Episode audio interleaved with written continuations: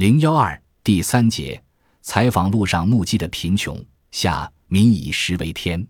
接着灾荒与饥饿的是死亡的威胁，穷是吵，饿是斗，矛盾由此而生。农民在精神上也屡受打击，而致失望与麻木，社会丑恶现象也接连出现，使得农村处在动荡不安与败落的状态。从一九七一年到一九七八年。我们一边报道农村莺歌燕舞的大好形势，一边目睹农村的贫穷与愚昧，心灵在截然对立的两种现实的巨大冲突中，常常难以自安。